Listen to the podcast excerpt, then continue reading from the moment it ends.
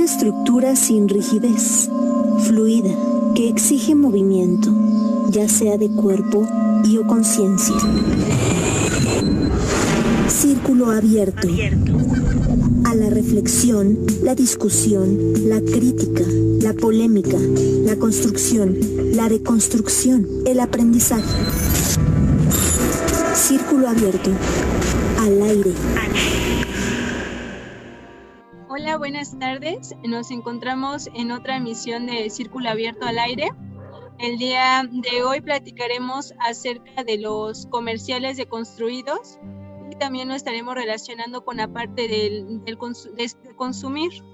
Eh, bueno, mandando saludos a José Alfredo, que se encuentra en la parte de la, de la producción, las compañeras de, de, equipo que nos acompañan el día de hoy. Eh, hoy nos, nos faltó Dani también a las personas que nos, que nos están viendo en, en estos momentos o que nos, mira, nos mirarán.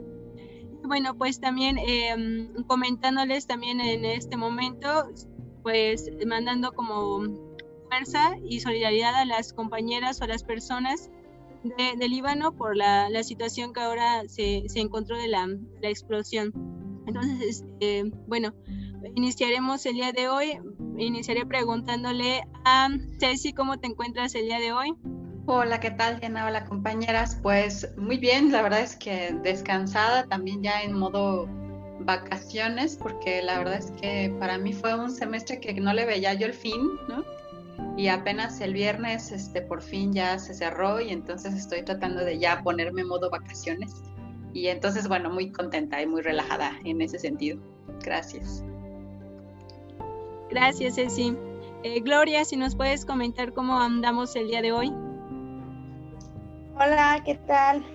Eh, pues feliz de volver a compartir espacio con ustedes, compañeras, de mirarles y de abordar un tema bastante importante eh, en una semana algo fría, sobre todo hoy, y lluviosa. Gracias, Gloria. Este, vamos contigo, Reina. Hola, buenas tardes, eh, compañeras. Igual, pues me encuentro muy expectante del diálogo que vamos a tener el día de hoy, porque creo que toca un tema importante que son los medios de comunicación, eh, específicamente cómo nos representan a las mujeres y creo que hay mucho que decir, mucho que reflexionar, pero sobre todo también eh, creo que va a ser bastante interesante poder abordar las propuestas que desde la sociedad civil también se han venido tejiendo respecto a este tema. Gracias, Reina. Este, este, y pues sí, eh, para irnos adentrando a lo que es el tema del día de hoy, ya lo va comentando Reina. Eh, creo que el tema de mm, abordaremos el día de hoy enfocado a los comerciales, al gran poder que tienen los medios de comunicación y específicamente pues mm, desmenuzándolo en el tema de lo que son los comerciales, pero sobre todo los nuevos comerciales, ¿no? Los, los comerciales deconstruidos que nos dan como según otra perspectiva, o tal vez sí, ya es lo que iremos abordando el día de hoy, enfocados a lo que son los, los roles y estereotipos de mujeres, que ahora entonces estos nuevos mensajes nos mandan como esta otra perspectiva enfocada como a esta visión de los derechos de las mujeres, ¿no? Entonces es parte de lo que iremos abordando el día de hoy. La verdad es que estuve le leyendo este, un, un, poco sobre el tema y me parece un tema que, que, tiene muchas conexiones, que tiene muchas relaciones, que va desde hasta la parte de la economía, hasta la cuestión de las instituciones, que está íntimamente relacionado con lo que es el consumo aquí lo vamos a ir eh, entrelazando con lo que es la diferencia del consumir y del hiperconsumo y cómo este también a su vez tiene una relación con la parte de, de, la venta, ¿no? De lo que se nos vende al comprar algo y al que ese algo que compremos nos dé un estatus o cierta, cierto reconforte, ¿no? Pero que sea algo que iremos viendo en el transcurso de la plática. Pues, vamos a iniciar con la, con la primera pregunta, que es la, la poderosa, con la que es la del azar.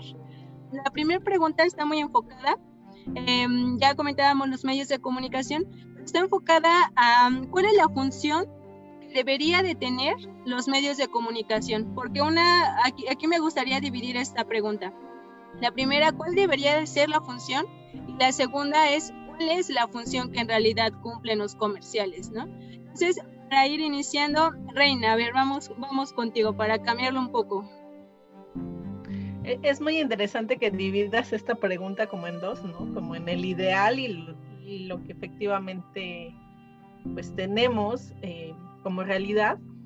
Y, creo que iniciaría más bien nombrando la función de los medios de comunicación, eh, que justo tiene eh, un, un ámbito muy importante en cómo se van construyendo formas de ver el mundo, formas de actuar en el mundo, formas de pensar el mundo y que los medios de comunicación finalmente también van enlazados a una ideología que se expresa en la vida cotidiana. Idealmente los medios de comunicación tendrían que tener como eh, principio, como también finalidad, pues abonar al desarrollo de, de, a un desarrollo integral, no solo de las personas, sino eh, de, las relaciones que se tejen en este mundo, ¿no? Pensemos el planeta, los, eh, los seres vivos, ¿no? Eh, tanto animales, el mundo vegetal, etcétera. Sin embargo, pues la, la, forma en cómo miramos actualmente la función que están cumpliendo, pues están muy enlazadas a un sistema económico, como tú bien ya lo comentabas, Diana, y que no es otra cosa más que eh, la vida se hace objeto de consumo, ¿no? Y entonces eh, hay un valor, colocarle un valor monetario a la vida y poder eh, intercambiar pues valores en decremento también pues de, muchos aspectos que son esenciales para poder desarrollar eh, la vida en nuestro planeta, como en términos generales. Y pues que desde luego en el caso pensando para las mujeres pues nos toca ese lugar de objeto de consumo y no de sujetos o sujetas que tenemos eh, como valor en sí mismas y pues más bien eh, en este sistema capitalista mercantiliza todo y una parte también importante que hemos observado que también se ha mercantilizado, pues ha sido incluso los propios discursos eh, que nacen desde el feminismo y pues le, quitan como todo el valor eh, de transformación o el valor ideológico que, pugna por un proceso de transformación y más bien lo hacen objeto de consumo. Entonces, pues entre el ideal, pues queda una brecha con respecto a qué han sido los medios de comunicación y también eh, pensando que hay una diversidad de medios de comunicación con distintas posiciones políticas, ideológicas, y que justo los medios alternativos eh, son los que generalmente tienen menos espacio, tienen menos apoyo y han sido construidos a partir de la propia organización de colectivos, de asociaciones civiles o de grupos que eh, eh, suman pues a la pluralidad y a la diversidad en el espacio. Gracias, Rey. Yo creo que tomas un montón de puntos que mm, los estoy anotando en mi mente. Eh, me, me, agrada mucho la palabra, bueno, me, me suena mucho la palabra que utilizas sobre cómo mercantilizan y sobre todo también la palabra de economía, porque yo creo que si nos fuéramos como la historia de los medios de comunicación, veríamos que como en muchas este, otras ramas, pues surge con una idea distinta, pero cuando lo metemos o lo colocamos a estos sistemas de producción, a este sistema capitalista, cuando lo metemos al lado de la, comunidad, de la economía, vemos cómo se va va cambiando el objetivo de ahí, ¿no? Y es como, como lo vas mencionando, van teniendo posturas políticas, van teniendo intereses y también tienen un gran poder, ¿no? Tienen una conglomeración de poder. Em, también miramos que en los medios de comunicación quienes son los dueños, o creo que sí son puros hombres dueños, si no es que tal vez no, no tengo bien el dato, pero este son los que van moviendo qué mensajes sí mandar y qué, mensajes no mandar, ¿no? O sea, es, es, un tema muy amplio que nos visibiliza como también en el tema de, del derecho a, a, tener una información que sea... Eh, sea enfocada a los derechos humanos, pues se va, se va desviando cada vez más. En el caso, pues, dirigido a la cuestión de los, del consumo, pues también son mensajes que van a ir dirigidos para que nosotras como personas ciudadanas, como, como mujeres en este caso, pues tengamos em, cierto foco enfocado a pues a la compra de ciertos objetos o de cómo nos van mirando, ¿no? Cómo nos va formando los medios de comunicación y aquí es donde vamos viendo cómo el ideal de cómo deberían de ser los comerciales a cómo son en realidad, pues hay una brecha muy grande que también va dejando este, deudas, ¿no? Bueno, en este sentido, ¿cómo, cómo vamos con Ceci? ¿Cómo relacionaríamos o crees que tiene alguna relación los comerciales con la cuestión de los mensajes que mandan enfocados a los roles y estereotipos de género a nosotras como mujeres? Sí, Fíjense, bueno, les comparto que en mi práctica docente, de repente les dejamos una, justo como un ejercicio a las, los estudiantes que tiene que ver justo con el, análisis de los estereotipos sexistas y de género que están presentes en los medios de comunicación en general y en particular en los comerciales. Y una de las cosas que es como muy evidente es cómo es muy hábil, ¿no? Son muy hábiles tanto el mercado como las personas que realizan la labor mercadológica, ¿no? Para detectar justo, pues, finalmente lo que les interesa, que es eh, dirigirse a la población que les va a comprar el producto. Y en ese sentido el análisis que hacen es muy preciso y muy preciso de aquellas necesidades que han sido evidentemente creadas por todo un sistema de consumo que saben que va a vender. Y en ese sentido está muy relacionado con el asunto de los estereotipos eh, sexistas y de género. Y entonces, hasta hace algunos años, pues lo que veíamos era la proliferación de, de comerciales, de, por ejemplo, de productos de limpieza dirigidos hacia las mujeres, ¿no? O los productos que tienen como relación con el asunto que incluso ya mencionaban tanto tú como Reina, el asunto del estatus, ¿no? Por ejemplo, los relojes, los cigarros, los autos, ¿no? Como eso relacionado con con los hombres y el asunto de lo masculino. Y entonces es muy interesante porque yo creo que es una relación bidireccional, es decir, eh, quienes hacen estos comerciales evidentemente se basan en una realidad cotidiana que está presente, ¿no? O sea, no se lo inventan y no es que ellos y ellas hayan creado estos estereotipos, sino que lo retoman de la vida cotidiana. Y al mismo tiempo eso hace que se retroalimente, ¿no? Porque si yo miro en el comercial que quien hace, quien lava los trastes y quien limpia la casa, etcétera, es una mujer y además esta mujer suele ser la madre de, de, la familia que está representada en la televisión, parece que entonces se va justamente naturalizando esta, esta idea de que entonces nos corresponde a las mujeres y no solamente a las mujeres en general, sino a las madres en particular, ¿no?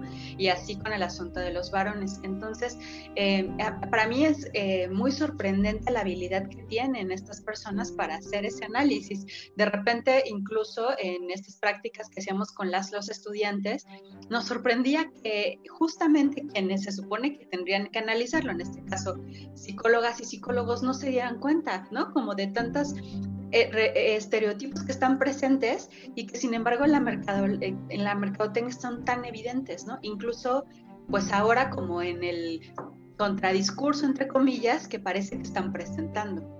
Entonces yo creo que hay, como estas eh, relaciones que, tienen un fin específico que no creo que necesariamente sea reproducir los estereotipos, sino que el fin específico es que se consuma, que haya este, esta compra de este producto, pero que al mismo tiempo cumplen esta función de seguir reproduciendo estos estereotipos. Sí, sí, sí, y sí como lo comentas, yo creo que parte de este mismo sistema que nos va enajenando de, las de ir como analizando o ir observando más allá de mirar, nos, nos va quitando eh, esa posibilidad de, mm, interrogarnos, ¿no? De cuestionarnos qué tanto es lo que vemos y qué tanto eso se va metiendo y se va interiorizando, porque yo creo que si vamos mirando la cantidad de comerciales que podemos ver al día y qué tipo de comerciales son, estaríamos hablando de un, un tiempo muy largo y que es constante, ¿no? Que es muy frecuente y que tiene una gran intensidad.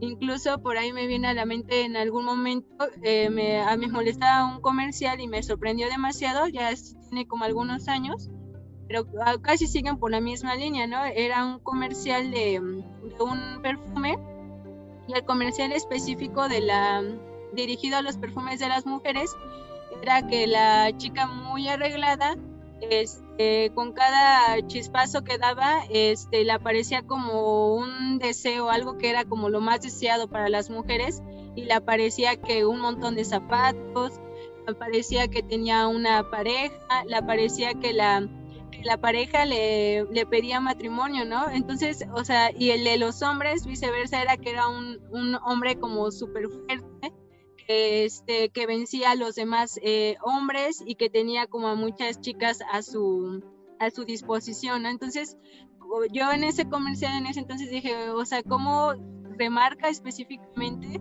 esos, esos roles estereotipos que son los mensajes con los que nos vamos quedando? Que no sé Gloria, si tengas como algunos eh, ejemplos en mente de algún tipo de esos comerciales que van enmarcando eh, exactamente como este mensaje de, muy específico de los deberes ser tanto para las mujeres como para los hombres.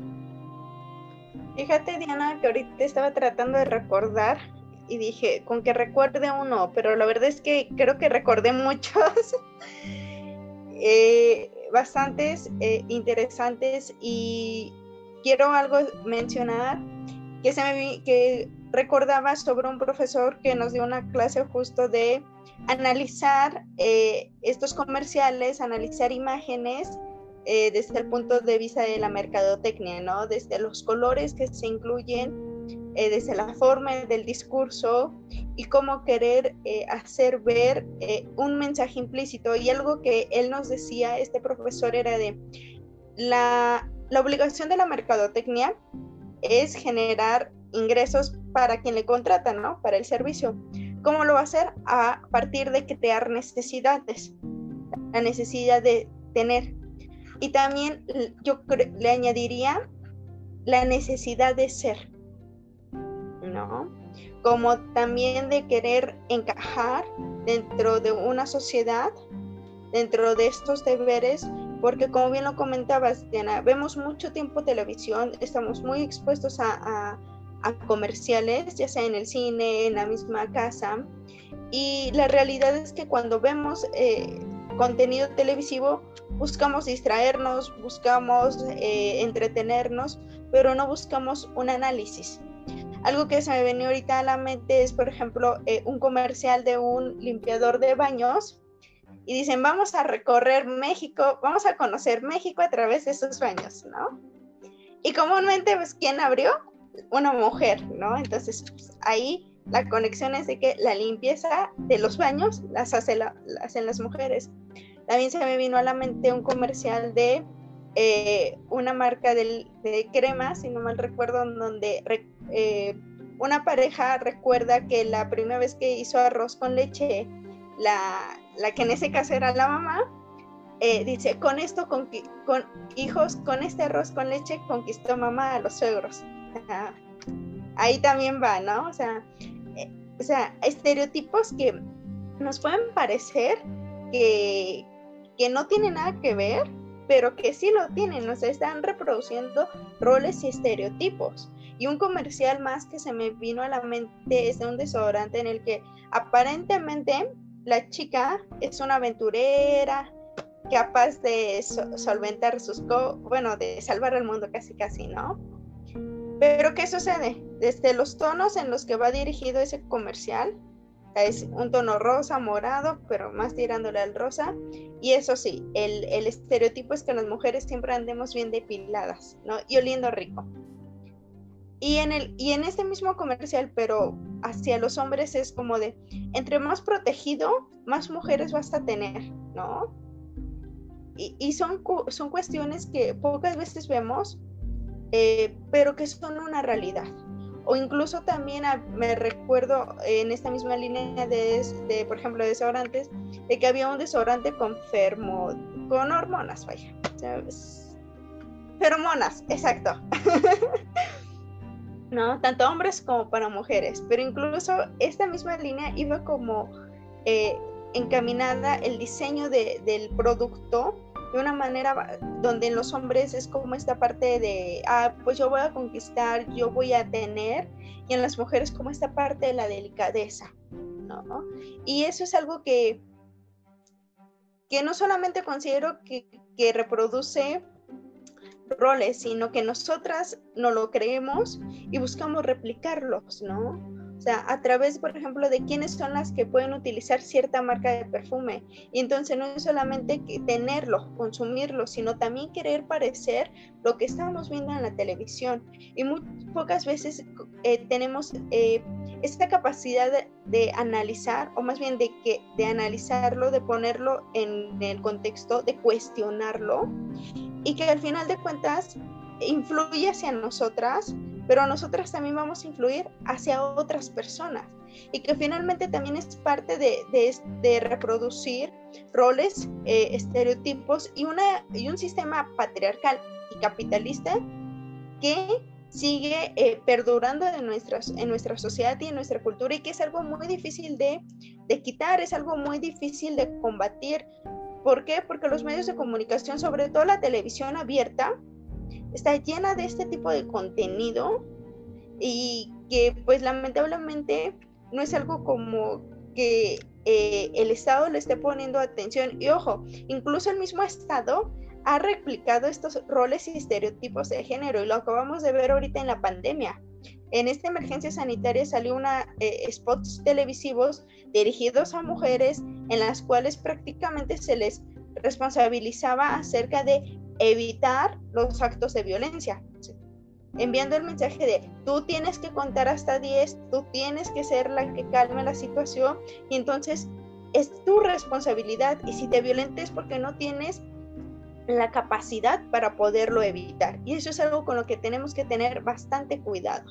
Gracias, Gloria. También tomas un montón de, de puntos, incluso ese del arroz comercial del arroz, yo a veces me, mi hígado se me hace así o a veces me da risa porque digo, pues, qué buenos comerciales se sacan porque al final de cuentas logran su objetivo, ¿no? Logran como que uno lo consuma porque es el gran arroz que nos va a acercar a, la suegra, ¿no? Para que no ganemos a la suegra, a la difícil suegra, ¿no? Y pues bueno, también me, me va como me, vino a la mente como la palabra de las finuras, porque por ahí un profesor decía, la, a veces las líneas son tan delgadas para una cosa, para otra cosa, que cuando se, cuando se toca una, pues ya, o sea, ya pasa hasta la otra, pero me encantaba ese término de las finuras. Y ahorita se me vino a la mente porque justo en el otro comercial que, que tocabas, enfocado como al, al desodorante, ya se supone que van trayendo otro tipo de mensajes, ¿no? Como de ya la, la, mujer fuerte, como ya la mujer que, que, es como más autónoma, e incluso si están como dirigidos ya como a esta onda ¿no? Pero ya un feminismo desde el consumo. Entonces, pues ya son los comerciales, los famosos comerciales que aquí por eso le poníamos el tema, ¿no? Los, los comerciales deconstruidos. Pero pues tendríamos que visibilizar que si en verdad son como para enviar ese mensaje o también van dirigidos para el consumir, ¿no? Entonces, por ahí, Ceci, ¿cómo, cómo serían estos comerciales deconstruidos? ¿Qué, ¿Qué se supone que es la función de estos comerciales deconstruidos? Cuál es en realidad la intencionalidad de estos mismos.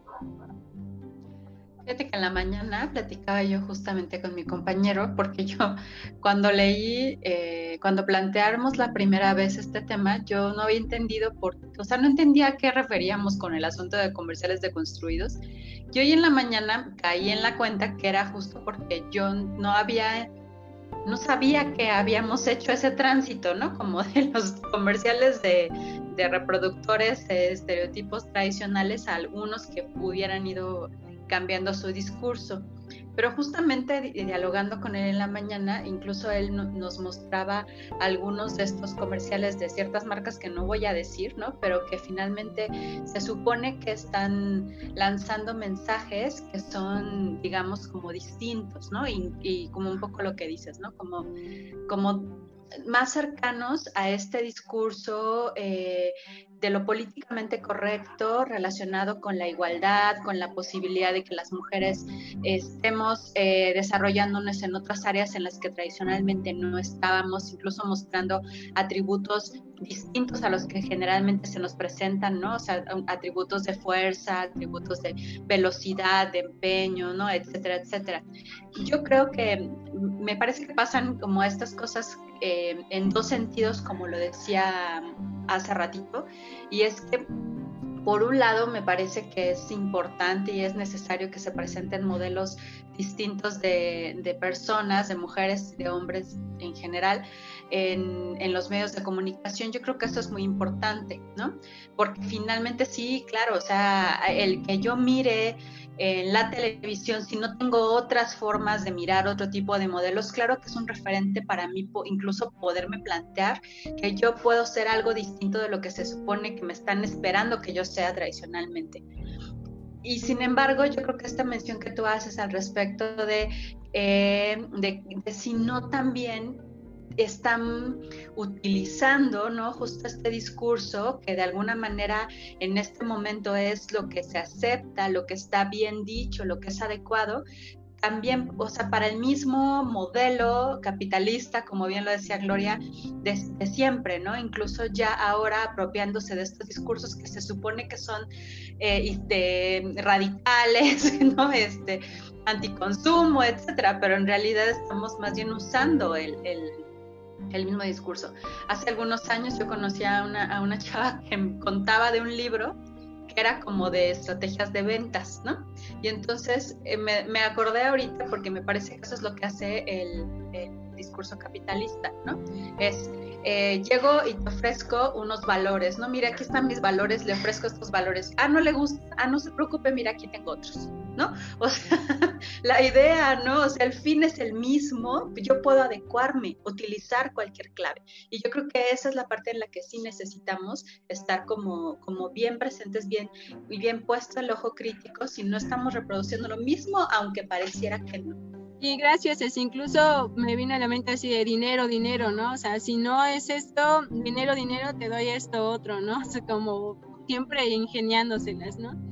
Y, también ahorita que retomando un poco lo que decía Gloria de la televisión abierta, igual yo me dije en mi mente, pues ni tan abierta, ¿no? Porque al fin y al cabo, aunque mandan como estos eh, comerciales con ya unos mensajes distintos, que concuerdo contigo, Ceci, al fin de cuentas, pues se puede decir que es una especie de ganancia porque ya se empieza a, dar otro tipo de narrativas a partir de, las, de los comerciales, pero lo importante entonces sería como desvincular la cuestión de lo que ahorita un poquito más adelante hablaremos, que es la parte de consumir y del hiperconsumo, porque sería como un poco más adecuado que nos quedamos con el mensaje de que las mujeres no tendríamos que hacer un arroz para tener que agradar a una suegra, porque eso no, no nos hace ni más mujeres ni menos mujeres, pero también lo importante sería más allá de quedarnos también con ese mensaje, no consumir, no, o sea, no llevarlo nada más como por una cuestión del, del consumo, ¿no? Que también sería importante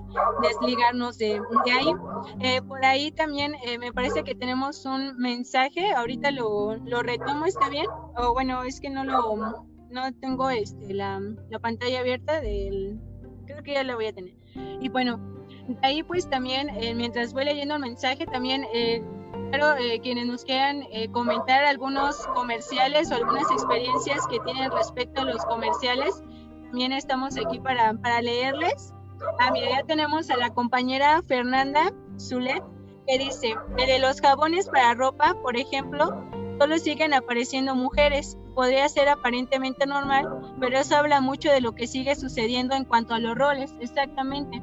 Porque aún así, aunque apareciera como un hombre haciendo eso, o sea, sí nos mandaría un mensaje en que los hombres también pueden hacerlo, pero aún así hay algo en el comercial termina siendo que sea como un hombre extraordinario cuando pues también es una labor que tienen que hacer hombres y mujeres o como un mensaje como a un lavando pero siendo un hombre fuerte, ¿no? O sea, como que sigue habiendo esa, eh, metiendo por debajo del agua esos roles estereotipos. Y bueno, yo como hablando como en la cuestión de los comerciales, eh, no sé si hay como otra de las, de las dudas que se, que se mencionaban, si hay como alguna ley que lo regule o cómo está como en las cuestiones de las, las políticas públicas. No sé, Reina, si nos quieres compartir cómo va ahí ese progreso. Sí, em, es muy interesante cómo eh, los, el, propio sistema va eh, haciendo uso de aquello que eh, se, se, coloca inicialmente como transformador y lo, lo despolitiza, es decir, eh, lo vuelve mercancía, como lo decía. Y no por, nada creo que también eh, la actual legislación que tenemos en torno a medios de comunicación como de manera amplia, no solo los medios, no solo los comerciales, pues eh, sigue sin estar vigente, sigue sin actualizarse. En algún momento han existido iniciativas eh, para reformar la ley, por ejemplo, de telecomunicaciones, pero esto no ha sido posible.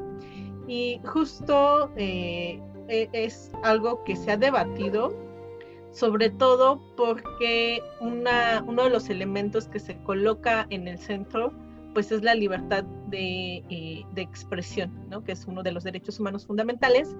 Y se ha venido cuestionando qué tanto es libertad de expresión, por ejemplo, em, hacer apología del delito o qué tanto es expresión, eh, eh, libertad de expresión el abonar a una cultura de la discriminación o de la violencia y han sido más bien estos otros marcos jurídicos, este, legales, relacionados a prevenir la discriminación, a prevenir la violencia de género, específicamente aquella que se da contra nosotros las mujeres, lo que han sido herramientas y argumentos desde los cuales pues se han impulsado estas luchas para regular eh, este tipo de comerciales o este tipo de mensajes. No hay que olvidar también que eh, los medios de comunicación y en general todo comunica y no solo eh, comunica la, lo que se dice, sino dirían la forma y el fondo de cómo se dice y cuál es el sentido de decirlo. Entonces, en es, eh, es muy importante, por ejemplo, ahora que hablaba Ceci de los trabajos que se han hecho para monitoreo de medios. Existen, eh, por ejemplo, monitoreos globales de medios eh, en los cuales se identifican cómo se representa a las mujeres en los medios de comunicación y cómo tiene un apartado para los comerciales. Y este tipo de trabajos nos han permitido documentar de una manera más concreta cómo se le representa eh, como objeto y además eh, cómo también este tipo de representaciones vulnera los derechos de las mujeres, eh, cayendo en actos de discriminación, de violencia, sexismo, em, anulándola como persona y más bien vendiéndola como objeto. Y creo que eh, es importante, si bien decir que no tenemos actualmente una regulación en medios de comunicación de manera específica que nos permita poder eh, tener argumentos para frenar este tipo de mensajes. Sí eh, tenemos otro tipo de marcos como son eh, los marcos internacionales relacionados a derechos de las mujeres.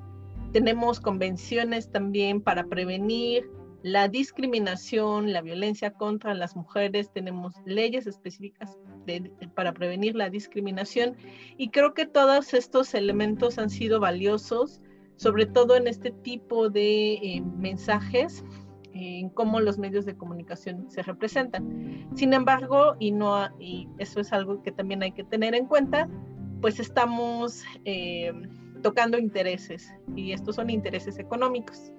Eh, intereses eh, eh, que no se van a quedar quietos y lo hemos visto también recientemente con todo el tema alimenticio. de el etiquetado que deben de tener los productos alimenticios para que la persona que los consume pueda saber qué está consumiendo. Evitar toda esta publicidad engañosa eh, y ha sido una batalla muy dura porque justamente hay intereses económicos que colocan el dinero por encima de la vida de las personas, de su bienestar, de prevenir la obesidad y muchos factores que están ahí son reales y que justo eh, estos momentos de pandemia nos, nos colocan como en el ojo este tipo de intereses y este tipo también de luchas. Y en el caso justamente del de, eh, feminismo, pues el sistema lo ha vuelto mercancía, como decíamos, quitándole todo su sentido político de transformación. Y es muy importante decirlo, em, pues no se cuestiona la ideología. Entonces, estos ejemplos que nos narraban las compañeras, las mujeres eh, seguimos siendo representadas eh, a partir de otros estereotipos o solo cuestionando aquellos estereotipos que ya el sistema eh, puede aceptar, bueno, no aceptar, sino puede adaptarse. Y también lo veíamos con todo lo que pasó con, con el mundo de la moda y demás. frente a la pandemia se decía, pues se van a cuestionar valores fundamentales y el mundo va a cambiar. Y entonces eh, había muchas eh, imágenes donde, pues no, más bien la moda se adapta, ahora pues es eh, la mascarilla de moda, ¿no?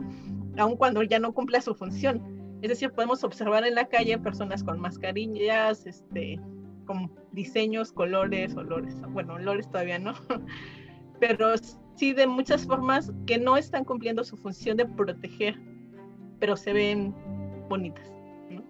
Entonces es como eh, se va transformando y se quita el sentido y la función incluso de los propios objetos. Gracias, Rey. De seguro van a, robar tu idea y pronto habrá cubrebocas de olores.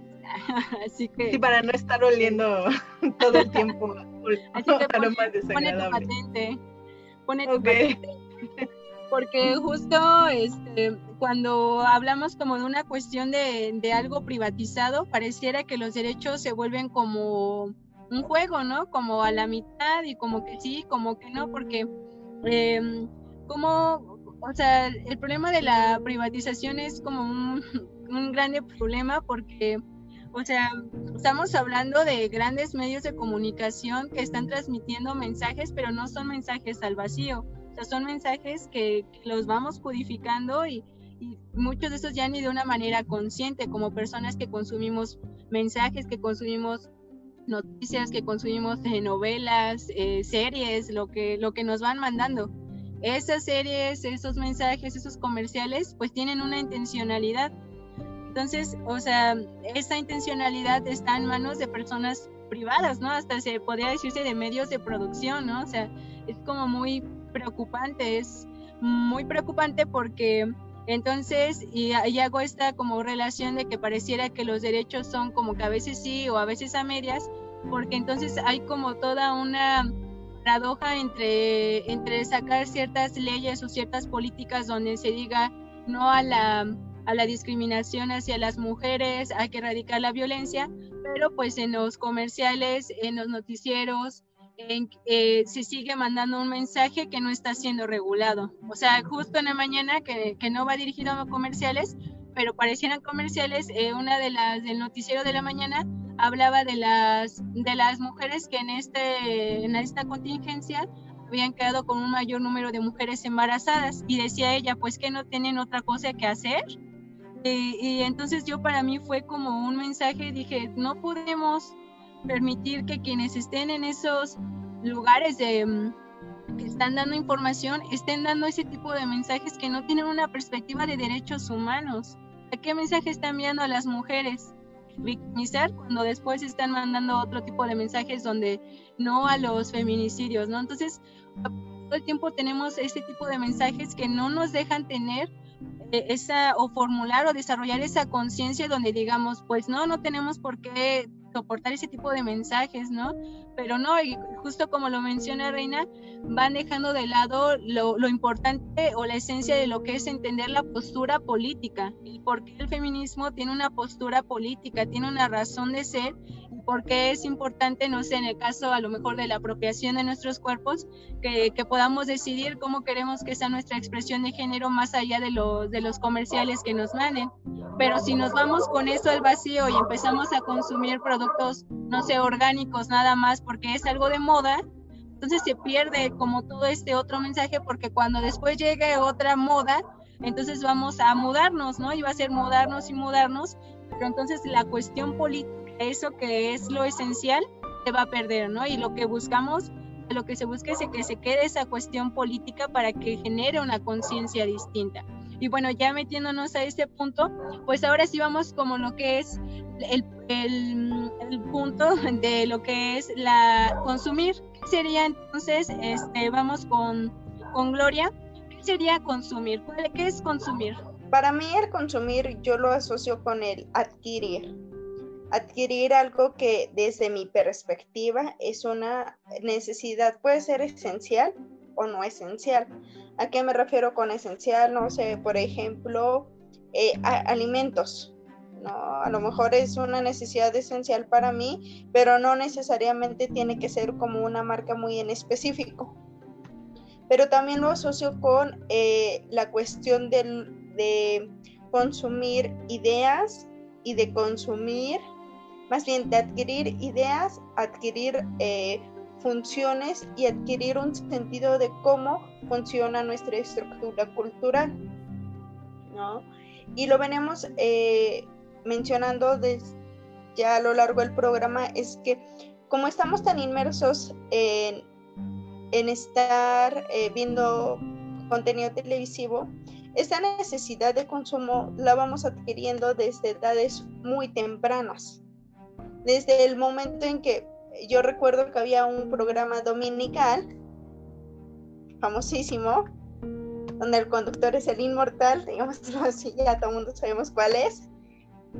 Y, yo me acuerdo que en la temporada de noviembre y diciembre, en parte de enero, la primera semana, se acaban muchos comerciales sobre juguetes. Y a lo mejor para mí no era una necesidad esencial, no era como lo que yo quisiera. A lo mejor para mí sí, mi necesidad sí es distraerme, de tener un momento de diversión, pero no en específicamente con algún tipo de juguete.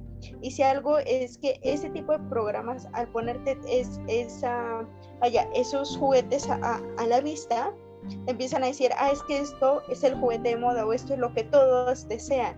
Y entonces también te empiezan a despertar esa más bien te empiezan a crear ese deseo y lo empezamos a adquirir y entonces yo quiero una muñeca o un juguete de una marca en específico.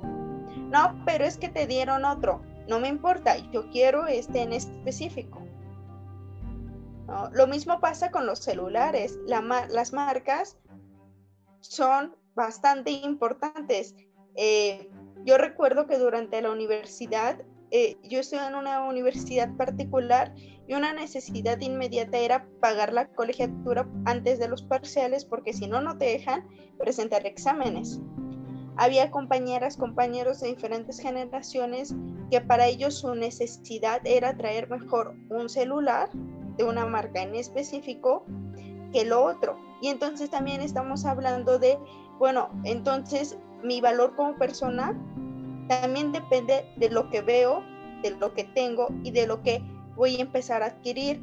Y entonces, entre mayor quiera yo empezar a destacar, digámoslo así, dentro de esta estructura tan capitalista, que bueno, no lo vemos cuando estamos conviviendo, no lo vemos tan capitalista, ni siquiera lo cuestionamos, pero lo reproducimos. Y entonces para mí, yo ya tengo esa necesidad de adquirir eh, eh, esa marca, ¿no? No, hay que enfocarnos solamente como al, objeto, sino a lo que va a representar eh, esa adquisición y lo que eso también implica a nivel cognitivo en cuanto a las ideas y a las creencias con las cuales yo me voy a relacionar con las demás personas, porque entonces para quien no tenga un celular de la misma marca que tengo yo o de marcas similares, no lo voy a tratar de la misma forma y esto va a traducirse en una desigualdad y vaya, en una forma de discriminación. Me agrada porque veo más finuras, o sea, en, mí tengo, tengo la palabra de finuras porque vas como entrelazando como cómo va de un punto al otro, ¿no? Y esa es como la, la parte de la finura y es como la finura que es necesario mirar, ¿no? Me, me agradan las palabras que dices de consumir, del valor y de necesidad, porque entonces ya va habiendo una ¿no? Ya va una distinción entre lo que es consumir y, la necesidad del consumo, ¿no? O del hiperconsumo.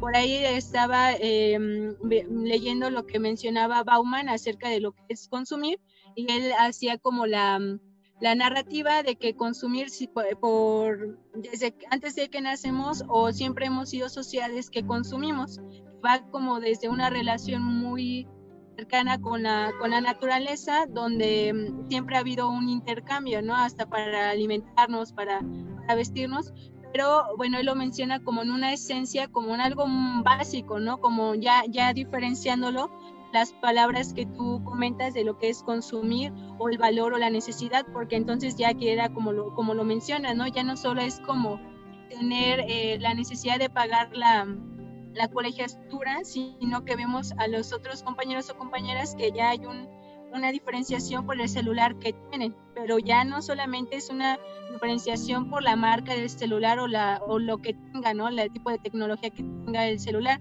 sino que ya va habiendo maneras en las cuales em, se relacionan, ¿no? Por el tipo de celular que tengan. Entonces ahí vamos viendo la, la, diferencia o el poder que tienen estos mensajes de los comerciales y su relación que tiene con la cuestión de consumir o del hiperconsumo. Y en ese sentido, si nos podrías comentar ¿Cuál sería entonces esta definición del, del, hiperconsumo? Bueno, yo creo que si retomamos lo que nos acaba de compartir justamente Gloria, ¿no? Al respecto de de la diferencia entre adquirir estas necesidades que son básicas, pues, o sea, que corresponden al alimentarse, ¿no? al, vestirse, al, sentirse protegidas, protegidos. Em, me parece que el asunto del hiperconsumo tiene que ver justo con esta apropiación de la creación de las necesidades, eh, necesidades más bien que justamente hacen eh, quienes se dedican al asunto de, de, publicitar todos los productos, ¿no? O sea, crean estas necesidades que están relacionadas evidentemente con un anhelo de ser. Yo creo que esto que decía Gloria al inicio, de no solamente tiene que ver con el, lo que tenga, sino lo que, lo que eso impacta en mi percepción de quién soy y cómo quiero proyectarlo.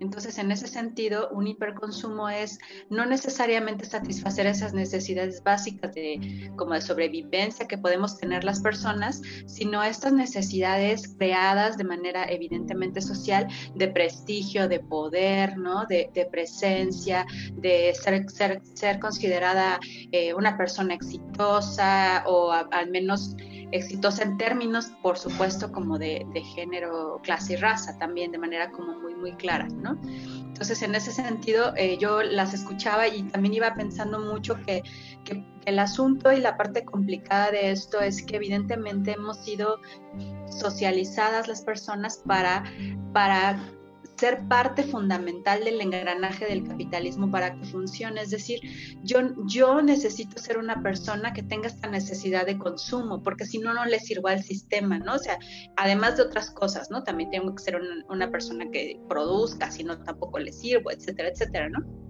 Pero en ese sentido necesito ser esa persona que consume, ¿no? Y, entonces em, yo creo que ahí está como la, una de las claves que necesitamos trabajar para poder ir rompiendo este sistema eh, capitalista como tan recalcitrante en el, que vivimos. Yo, por ejemplo, recuerdo mucho que, o sea, acá en mis, mis clases hacemos esos análisis y decimos, miren, qué barbaridad, cómo caemos en el sistema y demás. Pero me acuerdo mucho que un día estaba yo justamente en una de estas tiendas de clubes grandes, ¿no? Donde uno compra de ya mucho. Y entonces estaba yo buscando una crema, ¿no? Corporal, este, que pudiera satisfacernos a, ambos, a mi marido y a mí, ¿no? Y entonces eh, estábamos viendo las opciones y entre esas había una que olía como un, un aroma que caracteriza está asociado a lo masculino. Y entonces me decía él, pues compramos este. O sea, pues, si el chiste es que humecte, ¿no? Y es más, más accesible que la que huele a florecitas. Y entonces para mí fue impresionante esta resistencia que yo misma tuve a comprar esa cama. Y entonces fue así de, no, o sea, es que tiene que ver con algo que está profundamente arraigado y que necesitamos, por supuesto, también ir eh, cuestionando y deconstruyendo. O sea, no, no solamente es como pensar si estaría bueno, es como bien impresionante. Yo creo que eh, esto que ambas han dicho y también Reina es necesitamos cuestionarlo y de ahí, o sea, el primer paso evidentemente es cuestionarlo y no es tan sencillo porque está como tan anclado a lo cotidiano que ya parece parte de lo natural, ¿no? Entonces, eh, eso me parece que es una de las cosas que, más nos cuesta trabajo, como movernos de este lugar y primero darnos cuenta que estamos metidas, pero hasta en lo profundo, en este sistema capitalista. Gracias, sí, muy claro como tu ejemplo y sobre todo porque cuando va mencionando Gloria como la palabra de necesidad, o sea, ya estamos hablando también no una necesidad como de algo básico, ¿no? Sino una necesidad, pero ya como de, de, verdad, de que si no la tenemos, no podemos existir, ¿no? Ya como lo vas comentando, pues esta diferenciación eh, de ya no solamente un consumo mm, para lo básico, sino ya un consumo, un hiperconsumo para nos va dando otra serie de características, ¿no? Ya no es el material en sí, sino es lo que nos puede proporcionar ese celular, ¿no? Como decía este, Gloria. Y sobre todo me, me gusta cómo lo vas guiando en el sentido de empezar a ser conscientes y decir, en este caso, ¿no? Pues mm, el olor es el simple olor, ¿no? Incluso ya había escuchado como esa parte donde decían en qué mundo vivimos donde hasta los olores tienen este sexo, ¿no? Uno es para hombres y uno es para mujeres, ¿no? Entonces son como construcciones muy aberrantes que, vamos formando. Y también una de las lecturas que, que, realicé decía que este, este consumo lo tenemos, y me gustó cómo lo sonaba porque si lo tenemos eh, encarnado, ¿no? Lo tenemos en nuestros órganos, lo tenemos institucionalizado y lo tenemos hasta en el corazón, ¿no? Y pareciera como algo así como de, ah, pero me parecieron unas palabras muy acertadas. Y como ligándolo a esa parte, Reina, me gustaría preguntar ¿Cómo miras esta parte del hiperconsumo con la cuestión del estatus las emociones? Justo, de eso quería hablar, porque igual ya lo iba un poco dibujando Gloria. Eh, y que no está alejado del tema de los derechos humanos, porque una de las premisas fundamentales por, por las cuales se reconocen los derechos humanos, pues venimos o enmarcado en un proceso tanto de la Segunda Guerra Mundial, lo que como seres humanos fuimos capaces de hacer, eh, pero también con intereses em, de una clase en particular, ¿no? Que es pues una clase europea que con todo este ámbito de la ciudadanía y una premisa que se dibuja en, en este marco es eh, las personas somos dignas, la dignidad de las personas. Entonces, eh, cada que tengo oportunidad en algún taller o algún espacio, pregunto quiénes nos sentimos personas dignas. Y bueno, ya a veces muy pocas personas levantamos la mano, levantan la mano, pero creo que tiene que ver mucho con esto del valor. Y una de las premisas de los derechos humanos es que todas las personas somos dignas. No necesitamos nada más, ¿no? Porque ya la dignidad y el valor como persona lo tenemos. Eh, las personas que llegan a cometer algún tipo de daño hacia otras personas, pues para eso también hay un sistema de justicia, pero el valor de las personas no, no, no se puede quitar. Y creo que eh, la pregunta también sería, ¿por qué funciona?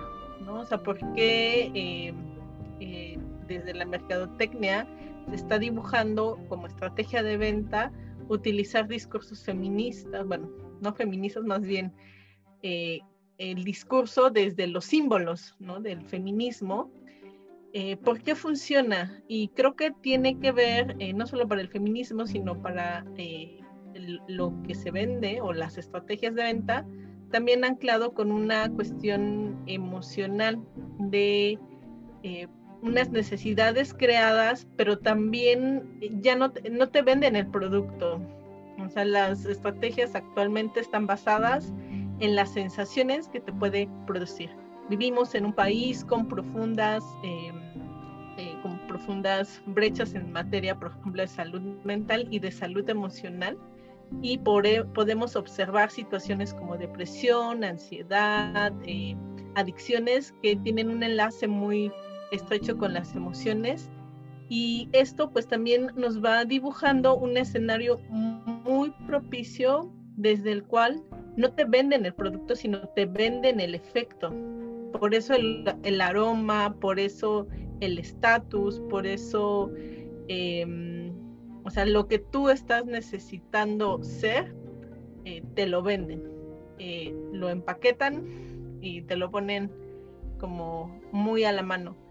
Y tiene mucho que ver con las necesidades emocionales de sentirnos valorados o valoradas y de identidad también, porque en este sistema pues también eh, lo que te venden reproduce no solamente algo que vende, sino también algo que ideológicamente está en el marco eh, eh, del estatus del mundo pensado desde marcos que, que no incluyen una diversidad cultural. Entonces, incluso hemos observado cómo también el propio, el propio capitalismo eh, mm, le quita a las culturas sus símbolos, o los comercializa, los vende. Hemos visto los casos, por ejemplo, de todo el bordado tradicional en México eh, y cómo pues grandes marcas han usado esos símbolos, pero quitándoles todo el sentido que implica para estas, eh, para estas culturas y hacen una apropiación cultural. Y creo que justo tiene mucho que ver con esto de eh, crear identidad, crear sentido, justo porque vivimos en una época donde eh, la, identidad es algo tan tan movible, no está como arraigada en valores o en macrovalores como lo fue en algún otro momento y entonces las identidades son muy cambiantes. Y pues el capitalismo te puede dar la identidad que tú desees. Incluso también lo hemos visto con todo el tema de las disidencias sexuales, donde hay productos específicos en el mercado para, eh, eh, para la población de las disidencias sexuales. ¿Por qué? Porque eh, te, vende identidades. Entonces, si tú como persona no tienes un conocimiento profundo y como mujer también de ti misma, de tu familia, de tus ancestras, de dónde vienes, en qué tierra naciste, cuáles son sus valores, cuál es su cosmovisión, qué estás reivindicando también desde pues, tu propia participación en espacios sociales, es, eh, es difícil Em, que, tengas como una identidad arraigada.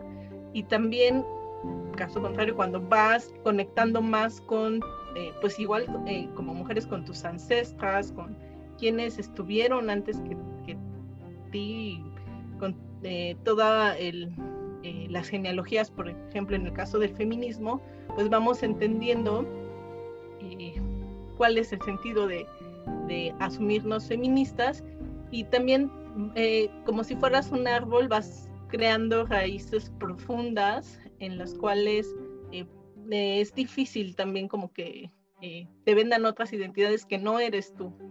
Y más bien vas conectando cada vez más con esas raíces profundas y vas decidiendo también el lugar donde te sientas mejor. Gracias, Rey. Me, mm, me gustaría comentar como la parte donde mm, decía que la, la, parte de la democracia en ese sistema capitalista lo que hace es mercantilizar, mercantiliza. Entonces creo que está muy ligado con lo que comentas acerca de cómo esta mm, invasión nos viene a dar en la, en la torre en este sentido de, hegemonizar, ¿no? Y a partir de lo hegemónico es como lo que, lo que los estándares que nos van vendiendo, ¿no? Y los van adecuando como a los los contextos históricos, que en este caso, por ejemplo, la cuestión del feminismo, pues ahora feministas hay que venderles cosas a las feministas, ¿no? Es como, como esta idea. Y sobre todo también em, hablaban como en, esta, en este texto, cómo es que em, al mercantilizar, dice la, la mercancía como más, una de las mercancías más valiosas es como mercantilizarnos a nosotras mismas. Nosotras nos vendemos, somos, la, somos también un producto que se tiene que, que poner a la venta y que también al mismo tiempo para construirse y ponerse a la venta, pues tiene que consumir, ¿no? Entonces, como yo quiero ser un producto muy preciado, pues entonces voy comprando, eh, no sé, si es el shampoo, pues entonces compro el mejor shampoo, si es la ropa de marca, pues tengo que comprar ropa de marca y a lo mejor no ropa, por ejemplo, aquí de la, de la Plaza del Vestido, ¿no? Porque no es de marca, no es conocida, ¿no? Entonces, va haciendo que estas decisiones se vayan tornando de una manera distinta, ¿no? A un consumo que no sea consciente y sobre todo pues también por la parte en la que mencionan, eh, ya no solamente es que yo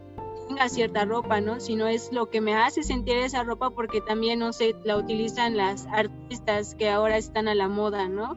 Las que están moviendo como toda este, esta industria, ¿no? Entonces es también una, una forma muy perversa de controlarnos, ¿no? Y de hacer que nosotras mismas nos vendamos. Entonces, para ir como ir cerrando y cambiando este mensaje o esta narrativa, me gustaría mucho que pudiéramos cerrar con el sentido de, dar un mensaje de cuál podría ser como una herramienta que nos permita acercarnos justo a lo que mencionas, ¿no, Rey? A, la cuestión de ser ese árbol que tenga esas raíces y que sean unas raíces conscientes, ¿no? Para que entonces yo si quiero comprar un pantalón no necesariamente sea el de marca o porque tenga que tener de todos los colores para ser alguien. Entonces, ¿cuál sería ese mensaje que pudiéramos irnos eh, despidiendo para ir cerrando con la, parte de la, de la, sesión del día de hoy? Y empezamos contigo, Gloria.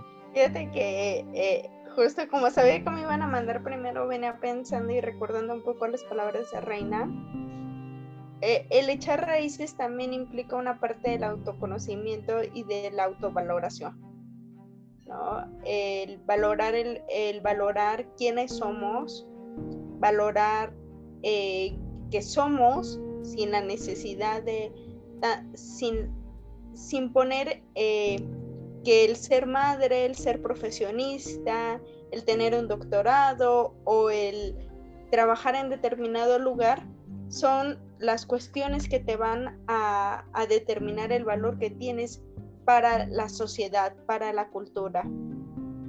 También el relacionarnos con nuestros orígenes, eh, el conocer y empezar a, a preguntar de dónde viene mi familia, cuáles son las tradiciones, cuáles son las costumbres, qué se hace, qué no se hace, porque eso también es apropiarnos de nuestro, de nuestro pasado, de nuestra historia, que si bien no es algo que vivimos de manera tan, eh, digámoslo así, tangible, sí es algo que nos heredan y que eso también influye en la forma en cómo nos vamos a desarrollar. Y en esta parte también es el tener en cuenta dos cuestiones. Una es el cuestionar lo que nos están vendiendo, porque finalmente el crear necesidades es una venta. Y la segunda es justo em, empezar a cuestionarnos el por qué realmente lo, lo quiero, lo necesito, me gusta, no me gusta. En vías de también de experimentar con cosas que a lo mejor me desagradan, pero ni siquiera sé por qué me desagrada el empezar a probar, como bien dices, un nuevo olor ahí en la crema corporal y chance y, hasta te queda mejor la crema, ¿no? Y te, hace, y te hace sentir mejor contigo misma. Al final de cuentas también es el hecho cómo te sientes contigo mismo, el cómo todo esto, aunque no parezca que no, pero es un engranaje que va influyendo. Y el hecho de enviar el mensaje también político de que este sistema capitalista y este sistema patriarcal no tiene por qué eh, determinar nuestro valor y no tiene por qué determinar tampoco el autoestima que tenemos. Eso es lo que me gustaría mencionar. Muy sabias palabras. Vamos con Ceci, por favor. Sí, muchas gracias. Sí, yo creo que, bueno, ya eh, Glo ya nos dio como como el, pues ya varias claves, ¿no? De, de qué, qué podemos hacer como para irnos moviendo del lugar. Y yo pienso también que eh, como cuando es, es como complicado para mí nombrarlo, pero tiene que ver con si ya me estoy sintiendo muy cómoda con algo, entonces es el momento para cuestionarlo, ¿no? O sea, yo creo que esa es una de las cosas que me parece que es más importante, porque a mí, o sea, a mí Cecilia, de repente me, me cuesta trabajo darme cuenta de estas cosas porque yo pienso que es así, como que es muy natural. Y en ese sentido, cuando es algo ya natural, entonces para mí empieza la sospecha de qué tan natural es esto, que no pienso que la otra opción también puede ser como muy, muy interesante hace ratito que comentaban al respecto, por ejemplo, de comprar productos orgánicos, ¿no? Y, y esta eh, como énfasis que se hace en, en, comprar productos de etiqueta verde, ¿no? Eh, mi marido se la pasa burlándose de mí por el asunto de comprar productos de etiqueta verde que me cuestan mucho más caros y que tienen, o sea, el mismo ingrediente que los otros productos, ¿no? Incluso con vinagre es suficiente casi, ¿no? Como para hacer la limpieza de toda la casa. Entonces, esa, ese tipo de cosas yo creo que es uno de, las, de los elementos que me parece que es importante cuestionar, ¿no? ¿Por qué elijo esto que decía eh, Gloria hace rato, ¿no? ¿Por qué elijo esta marca y no esta otra, ¿no? Eh, yo creo que ese tipo de cosas, como, como ir eh, rascando en las profundidades de, nuestras subjetividades para encontrar cuáles son las razones. Y no tiene que ver con lo que decía Reina, de lo que me está moviendo, evidentemente son las emociones y las necesidades de alcanzar cierto, cierto lugar, cierto valor en esta estructura social. Y me parece que en este momento, más que en cualquier otro, digo, en, cualquier otro igual, pero en este momento yo creo que es así una, una práctica que necesitamos abrazar y es eh, si podemos rehacernos hacia la economía solidaria y a la economía del uno al uno más que de las grandes empresas y las grandes marcas, yo creo que eso es fundamental. Una de las cosas que, claro, eso tiene un impacto directo en mi, en mi anatomía, pero una de las cosas que yo he procurado hacer en, en estos últimos meses es eso y entrarle al mercado de lo local, ¿no? Y entonces es si mi vecina vende pan, panquecito de lote, pues le compro a mi vecina y no le compro a, a Swandy, perdón por decir una marca, ¿no? Pero es como, como ese tipo de cosas que yo creo que es lo que nos va a ayudar para realmente movernos del lugar y poder salvar nuestras economías. Yo creo que eso me parece que es, que es clave. Yo creo que abordas muchos puntos, pero mm, de aquí rescataría dos en específico. El primero que es como cuestionarnos, que eso es como algo de, cajón, siempre estar cuestionándonos. Este, y la otra es como estas otras estrategias del consumo local. Incluso hay muchas, eh, por ahí algunas compañeras lo que llegan a hacer es, este, en la cuestión de la ropa, que igual ya es como una práctica que he implementado. Si hay alguna ropa que ya no me queda, porque en algún momento puedo amar una ropa como se me ve, pero después ya de un tiempo digo, esto se me ve ahora horrible. Pero puede pasar que a otra compañera ahora esto se le vea hermoso y viceversa, ¿no? Incluso yo luego la, la foto que luego sale ahí mía, esa, esa, playa, esa camisa que me gusta tanto es de un trueque y así la, la, ropa se puede seguir utilizando y, o para las más pequeños o más pequeñas y así puede seguir utilizando, ¿no? Yo creo que esas también herramientas donde dejamos de gastar, de estar consumiendo y le damos chance a que sea colectiva hasta la ropa, ¿no? Bueno, vamos con Reina. Gracias, este, pues creo que eh, Ceci también lo comentaba mucho, toda esta cuestión del consumo local. Y creo que yo me gustaría decir que, pues ser conscientes de que el sistema capitalista y los comerciales, su objetivo es vender y van a usar todo lo que, o todo lo que esté a su alcance ahora y, en, más adelante. Y yo creo que sí, pues, ser, eh, eh, cuestionarnos y reflexionar y creo que como ir a lo más básico de lo básico para la vida, que es que, o sea, incluso saber qué necesitamos para estar vivos o vivas, eh, tomando en cuenta, pues, las necesidades que sí son básicas, ¿no? Eh, respirar, comer, eh, beber agua, descansar. si no hacemos, no tenemos esto, pues sí nos va a pasar algo y lo estamos viendo ahora. Y también pensar como qué es una vida digna, para todas las personas. Eh, y que muchas personas eh, pues no tienen esta posibilidad incluso de alimentarse sanamente, ¿no? O de beber agua limpia porque pues están todas estas grandes industrias amenazando sus mantos acuíferos. Por ejemplo, tenemos el caso de Zacacuautla, que está en una lucha por eh, evitar la tala de sus árboles. Eh, sus pozos ya se están bajando y estamos hablando de necesidades básicas.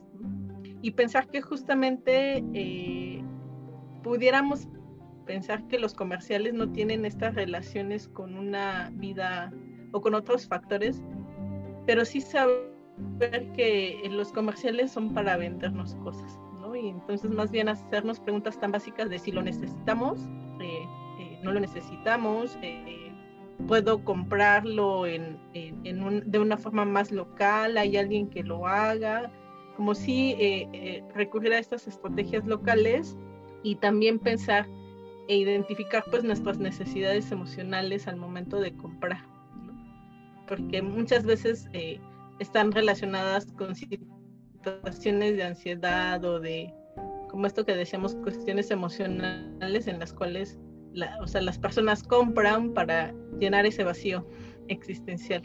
Entonces, eh, creo que también es bastante importante si, saber esto y pues atenderlo, eh, poder atenderlo y siempre, siempre, siempre hacerlo de manera colectiva, porque no solo le pasa a una, creo que muchos de los ejemplos que hemos hablado pues nos pasan a muchas y creo que también hacerlo como hablar más de estos temas de cómo compro, eh, cuáles son mis formas, mis hábitos, es, es una herramienta también importante. Gracias. Aquí igual está como la parte de las, las famosas este, idas de shopping que pues también mucho está relacionado como cuando te sientes triste o enojada o ansiosa, comprar, ¿no? Consumir. Y de pronto me vino igual a la mente como la imagen de que nos va a servir tener un vestido o, una super ropa si ni siquiera tenemos los elementos básicos como lo comentas aquí en la, en la lucha de, por la defensa de, de los árboles del agua y en Zacacuautla, ¿no? Entonces, puedes reflexionar hasta lo más básico que tenemos, ¿no?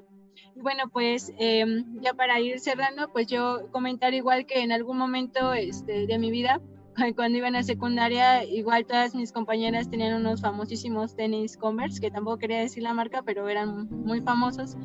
Yo no tenía para comprarme unos tenis y siempre me sentía como mal, ¿no? Porque decía, ay, todas tienen y sacaban fotos y los míos eran pues cualquier tenis, ¿no? Pero ya si no es hasta esta etapa de mi vida, o bueno, un poquito tiempo atrás, cuando me di cuenta que pues esto no, no te da el garante de nada, ¿no? O sea, pero luego lo reflexiono constantemente y cuando tengo alguna situación en específico recuerdo como ese momento y digo, no necesito esos tenis, ¿no? Pero es como una metáfora de mi vida porque a veces creemos necesitar cosas y es lo principal está como en, en nosotras mismas, ¿no? pues bueno, para quienes nos pudieron sintonizar, pues también dejarles ese mensaje, estos mensajes que les acabamos de compartir y que también generen sus propios mensajes, ¿no? Sus propias creaciones respecto a lo que pudimos hablar el día de hoy. Pues ha sido como un, un este, una gran plática. Eh, saludamos a nuestro productor, a Dani también que hoy no nos pudo acompañar y también quiero mandar un saludo eh, muy, muy feliz y muy orgullosa a las compañeras de la la textilera exótica, que tiene una textilera ya en Tabasco. Apenas me mandaron saludos y bueno, con, con todo el gusto se los, se los devuelvo. Son unas compañeras que tienen una textilera que están en resistencia y que ya se están luchando también hasta por elementos muy básicos como lo que es el tener acceso a la luz. Entonces, no olvidemos que hay como otras problemáticas que van hasta como para lo más esencial. Y pues bueno, les mando muchos saludos compañeras, mucha fuerza y pues gracias igual a ustedes compañeras por el espacio del día de hoy. Nos vemos la siguiente semana con la siguiente este, emisión y pues que tengan una excelente noche.